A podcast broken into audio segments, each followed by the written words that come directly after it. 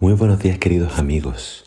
Hoy en Primero Dios te invito a que juntos leamos Ezequiel capítulo 7. Dice así la palabra de Dios. Después recibí este mensaje del Señor. Hijo de hombre, esto dice el Señor soberano a Israel. Ya llegó el fin.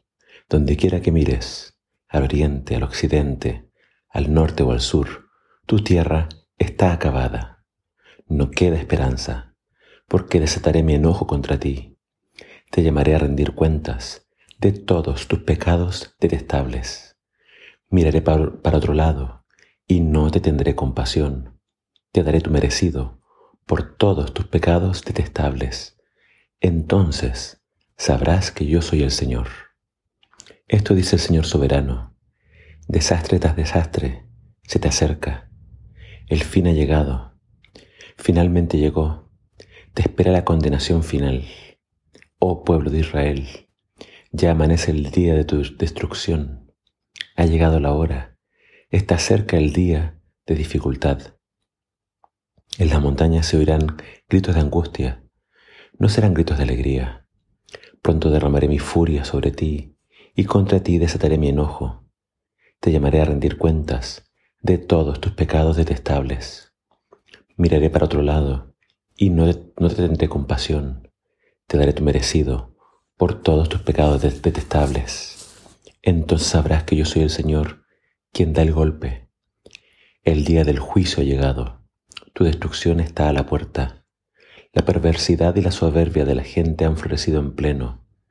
La violencia de ellos se ha transformado en una vara que los azotará por su perversidad.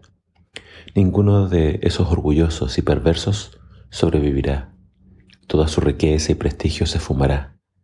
Sí, ha llegado la hora. Este es el día. Que los comerciantes no se alegren por las ofertas, ni los vendedores lamenten sus pérdidas, porque todos ellos caerán bajo mi enojo terrible. Aunque los mercaderes sobrevivan, jamás regresarán a sus negocios, pues lo que Dios ha dicho se aplica a todos sin excepción. No se cambiará.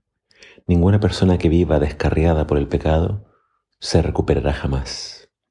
Suena la trompeta para movilizar al ejército de Israel, pero nadie presta atención, porque me he enfurecido contra ellos.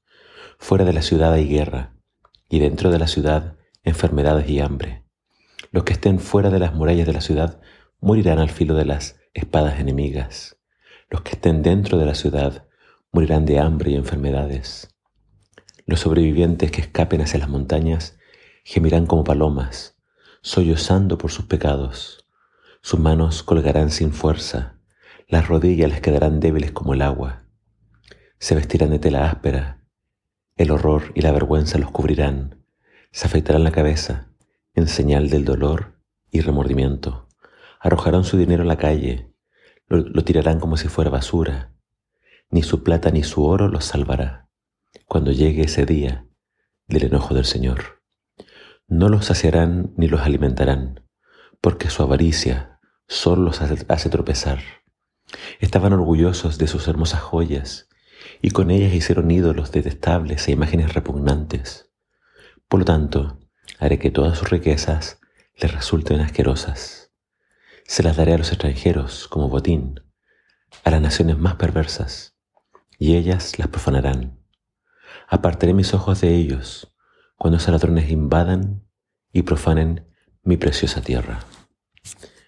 El capítulo de hoy tiene un mensaje tremendo. Y si Ezequiel viviera hoy, quizá lo veríamos con un cartel que diga, llegó el fin. Pero ¿qué pasa cuando nosotros vemos a alguien que dice algo así, proclama un mensaje así? E inmediatamente pensamos, está loco. Pero este era un profeta de Dios. Y el pueblo estaba en Babilonia. Así que ellos pueden tener una idea de que el Señor hablaba en serio. Ellos habían ido al destierro. Y ahora el profeta dice, se viene el fin de Jerusalén. Nosotros tenemos un mensaje parecido. Cuando Cristo venga, será el fin. Será el fin de los soberbios, el fin de los que andan tras la idolatría, Pero fíjate que este capítulo lo que más menciona son los pecados detestables, son las abominaciones, son esos pecados que causan el enojo del Señor.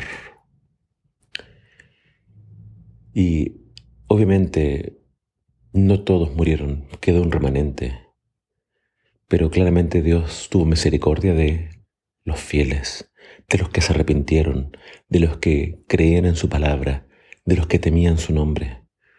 Lo mismo va a pasar ahora en el tiempo del fin. Solo un pequeño remanente se va a salvar. Aquellos que elijan a Dios por sobre todas las cosas. Aquellos que realmente entiendan los tiempos que estamos viviendo y se aparten de toda su maldad.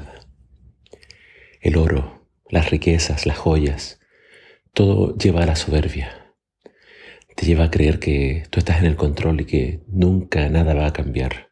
Pero el mundo nos muestra de que la vida puede cambiar en un segundo. Dios es real. Dios hará un juicio. Y mi consejo es que te pongas a cuentas con el Señor.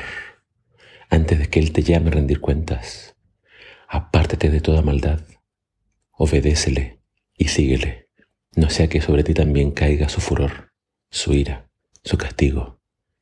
Que el Señor te bendiga.